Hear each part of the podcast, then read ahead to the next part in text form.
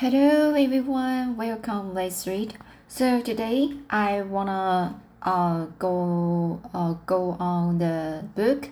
This book is called um, Anne of the Island, and uh, here is my practice uh, to reading to read, and uh, so maybe that uh, can't be so very uh, fluently, uh, but um, I will try my best. Alright, so here is chapter 6 in the park. So let's get started. What are you going to do with yourselves today, girls? asked Philippa, popping into Anne's room one Saturday afternoon. We are going for a walk in the park, answered Anne. I ought to stay in and finish my blouse, but I couldn't sew on a day like this. There's something in the air that gets into my blood and makes a sort of glory in my soul. My fingers would twinge, and I'd sew a crude scene, so it's hell for the park and the Pines. Does we include anyone but yourself and Priscilla? Yes, it includes Gilbert and Charlie, and we will be very glad if it will include you also. But, said Philippa dolefully, if I go, I will have to be gooseberry, and that will be a new experience for Philippa Gordon. Well, new experiences are broadening. Come along, and you will be able to sympathize with own poor souls who have to play gooseberry often. But where are all the victims? Oh, I was tired of them all, and I simply couldn't be bothered with any of them today. Besides, I've been feeling a little blue, just a pale, elusive azure. It isn't serious enough for anything darker. I wrote Alec and Alonzo last week. I put the letters into envelopes and addressed them, but I didn't seal them up. That evening, something funny happened. That is, Alec would think it funny, but Alonzo wouldn't be likely to. I was in a hurry so I snatched Alex later, as I thought, out of the envelope and scribbled, scribbled down scribbled down a postscript. Then I mailed both letters. I got Alonzo's reply this morning. Girls, I had put that postscript to his letter, and he was furious.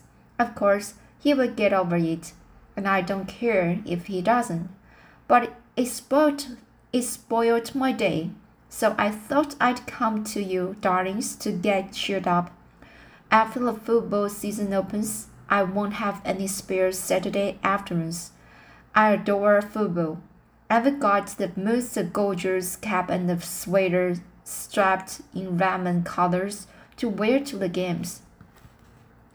To be sure, a little way off, I will look like a walking, walking barber's pole. Do you know that that Gilbert of yours has been elected captain of the freshman football team? Yes, he told us so late. So, yes, he told us so last evening, said Priscilla, seeing that outraged Anne would not answer. He and Charlie were down. We knew they were coming, so we painstakingly, we painstakingly put out of sight, put out of sight or out of reach on Miss Ada's cushions. That very elaborate one with the rest embroidered, um, embroidery. With the rest embroidery, I dropped on the floor in the corner behind the chair it was on. I thought it would be safe there, but would you believe it? Charlie Sloane made for that chair, noticed the cushion behind it, solemnly fished it up, and sat on it the whole evening. Such a rag of cushion as it was. Poor Miss Ada asked me today, still smiling, but all so reproachfully, why I had allowed it to, why I had allowed it, allowed it to be set upon. I told her I hadn't, that it was a matter of um, predestination coupled with invertebrate slonishness, and I wasn't a match for both combined. Miss Ada's cushions are really getting on my nerves, said Anne. She finished two new ones last week, stuffed and embroidered within an inch of their lives. There being absolutely no other cushionless place to put them, she stood them up against the wall on the stair landing. They topple over half the time, and if we come up or down the stairs in the dark, we fall over them. That Sunday, when Dr. Davies prayed, prayed for all those exposed to the perils of the sea, I added in thought, and for all those who live in houses where cushions are loved not wisely but too well. There we were ready, and I see the boys coming through oh, old St. John's. Do you cast your lot with us, Phil? I will go. If I can I can walk with Priscilla and Charlie. That will be a bearable degree of gooseberry. That Gilbert of yours is a darling. And but why does he go around so much with goggle eyes. And Stephen, She had no great liking for Charlie Sloane, but he was of Avonlea, so no outsider had any business to laugh at him. Charlie and Gilbert have always been friends, she said coldly. Charlie is a nice boy. He's not a blame for his eyes. Don't tell me that. He is. He must have done something dreadful in the previous existence to be punished with such eyes. Pris and I are going ha to have such sport with him this afternoon. We will make fun of him to his face, and I will never know it, and he will ne never know it.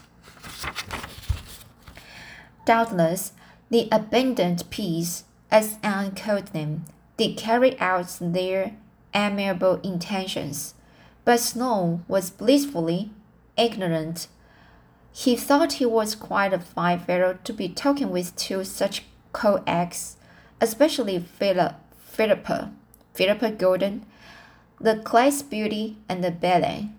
It must surely impress Anne. She would see that some people appreciated him at his real value.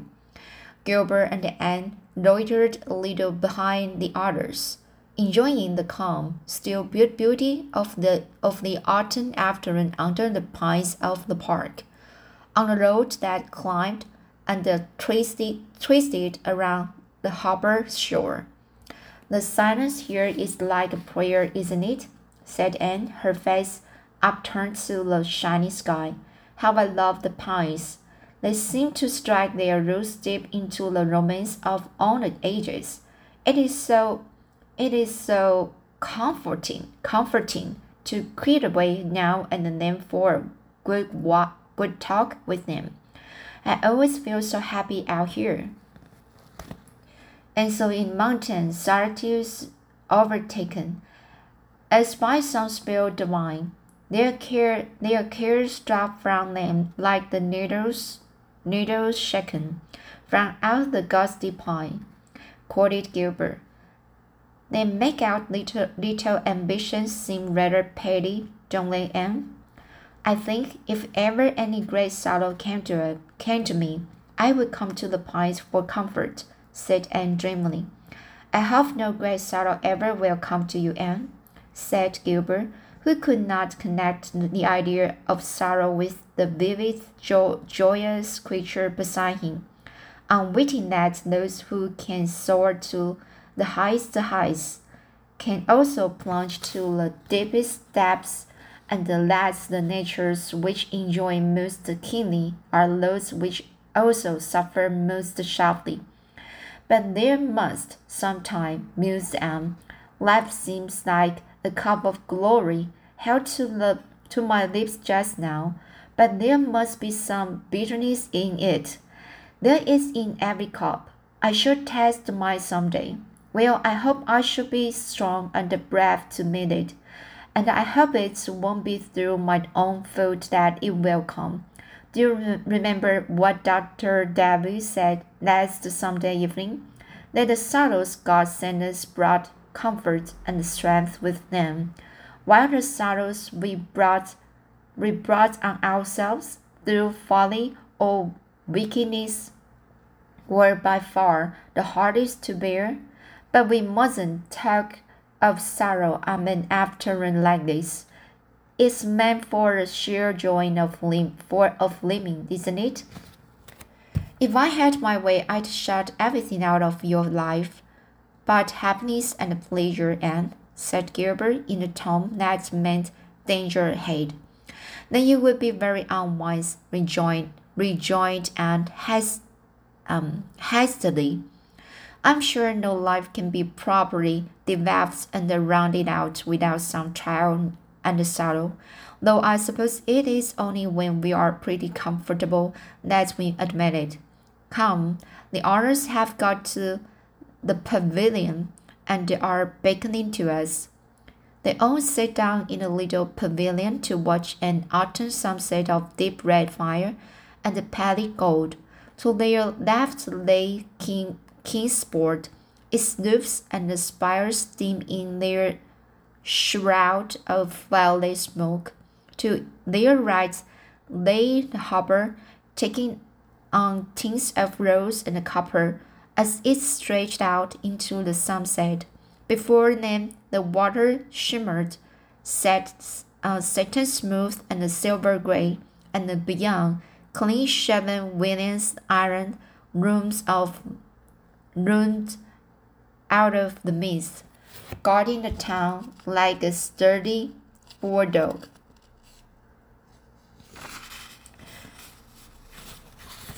Its lighthouse beacon flared through the mist like a baleful star and was answered by another on the far horizon.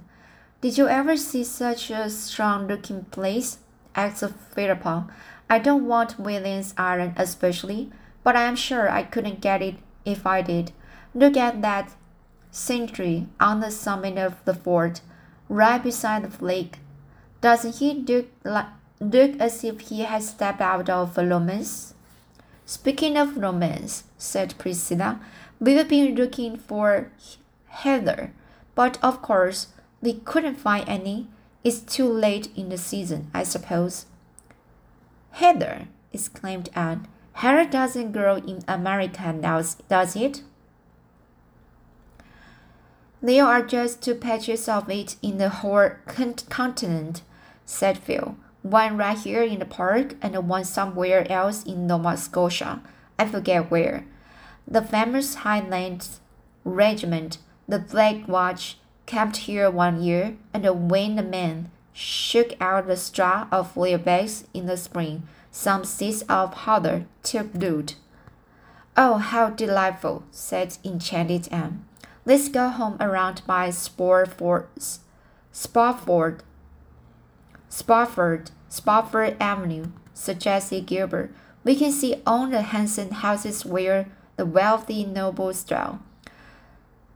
Spofford Avenue is the finest, finest residential street in Kingsport. Nobody can build on it unless he's a millionaire. Oh, do, said Phil. There's a perfectly killing little place I want to show you, Anne. It wasn't built by the millionaire. It's the first place after you leave the park and must have grown while Sport, Spofford, Spofford Avenue was still a country road. It did grow. It wasn't built. I don't care for the houses on the avenue. They are too brand new and play glassy. But this little spot is a dream, and isn't But wait till you see it. They started as they walked up the pine fringed hill from the park. Just on the crest, where Spofford Avenue petered out into a plain road, was a little white frame house with groups of pines on either side of it, stretching their arms protect, protecting, protectingly over its low roof. It was covered with red and gold vines through which its green shuttered windows peeped. Before it was a tiny garden surrounded by a low stone wall. October though it was, the garden was still very sweet with dear old-fashioned, unworldly flowers and shrubs, sweet may, southernwood, lemon, verbena, alyssum, alyssum, um, petunias, marigolds, and um, chrysanthemums, chrysanthemum, chrysanthemums, a tiny brick walk, uh, a tiny brick walk in herringbone pattern led from the gate to the front porch. The whole place might have been transplanted from some remote country village. Yet there was something about it that met its nearest neighbor, the big, long, encircled palace of the of a tobacco king looked exceedingly crude and showing, showing and ill-bred by contrast. As Phil said, it was the difference between born and being made. It's the dearest little place I ever saw, said Anne delight delightedly. It gives me one of my old delightful funny aches. It's dear, it's dearer and quainter than even Miss Lavendar's stone house. It's a name I want you to notice especially, said Phil. Look, in white letters, around the archway over the gate. Patty's pa- place, Patty's place. Isn't that kidding? Especially on this avenue of this avenue of pinehursts and uh, and and words and words and uh, cedar crafts. Patty Place. If you please, I adore it. Have you any idea who Patty is? asked Priscilla. Patty Spofford is the name of the old lady who owns it. I've discovered. She lives there with her niece, and they've lived there for hundreds of years, more or less, maybe a little, a little less. And and exaggeration is merely a flight of poetic fancy. I understand that wealthy folk have tried to tried to buy the lot time and again.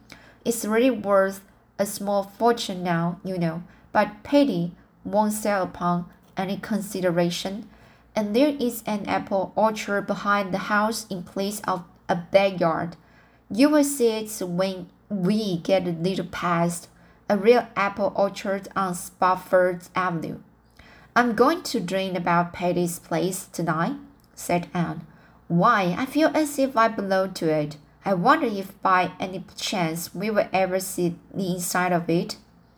It isn't likely, said Priscilla, and smiled mysteriously.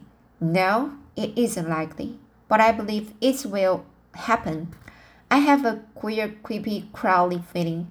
You can call it a presentiment, if you like that Patty's Place and I are going to be better acquainted yet. So here is chapter 6. I'm trying very hard to uh, pronounce it well and uh, and to be uh, clearly. Um, some words is uh, especially some big words is really not easy to pronounce to me. And uh, some uh, sentences um, not uh, very easy to understand, especially for some sp- sentence um, uh, that's uh, in met, um, metaphor, meta, metaphor, yes, um, metaphorically, uh, like just like the the author, author she really uh, liked to uh, describe everything in this way, in metaphorically, metaphorical way. Alright, so you must uh, imagine things just in front, just like in front of you, and to um, try to imagine everything So that is uh, pretty hard to me, especially it's the another language, a new language to me. And uh, in my language, um, we also have we also uh, have this kind of way to describe uh, scenery and uh, just um, it's like a beautiful literature uh, so we also um, describe things uh, especially beautiful things um, in the, this kind of a way to uh, to the to to show you uh, how beautiful the scenery it is. And sometimes sometimes uh, it's not only in scenery, it's uh, sometimes it's um, for the the mighty section, all right.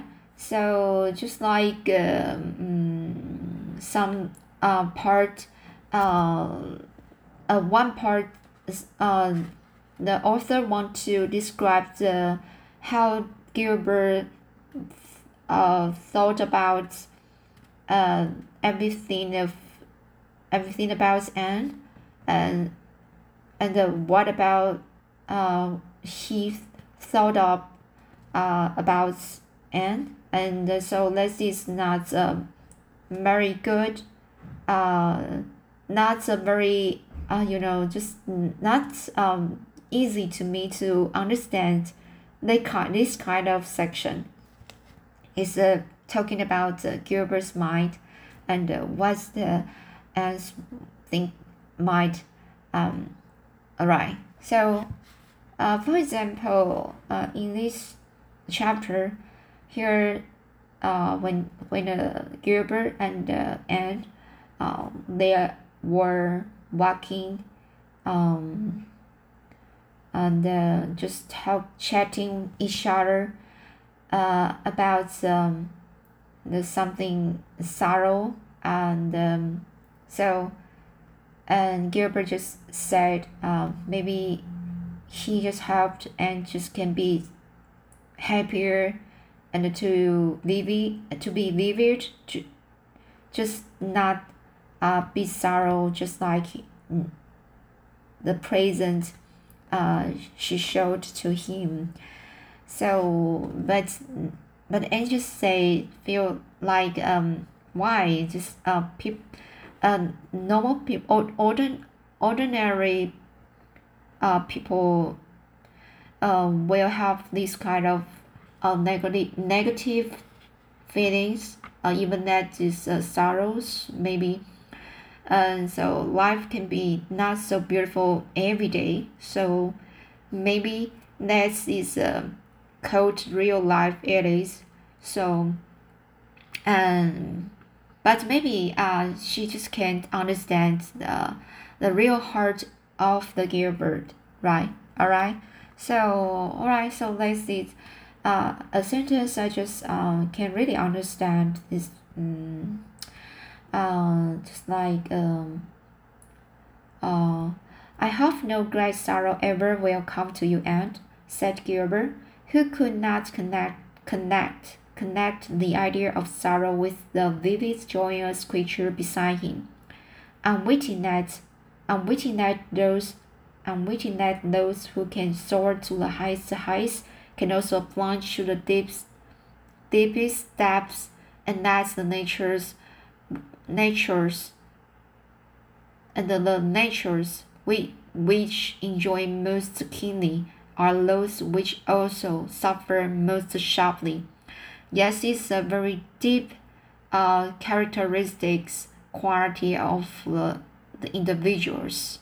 Alright, so all I hear is what I am, am what, what I shared to you today. So uh, I will hope the next time we will have the chapter 7. And uh, okay, so I will read chapter 7 next time. And uh, see you next time. Bye.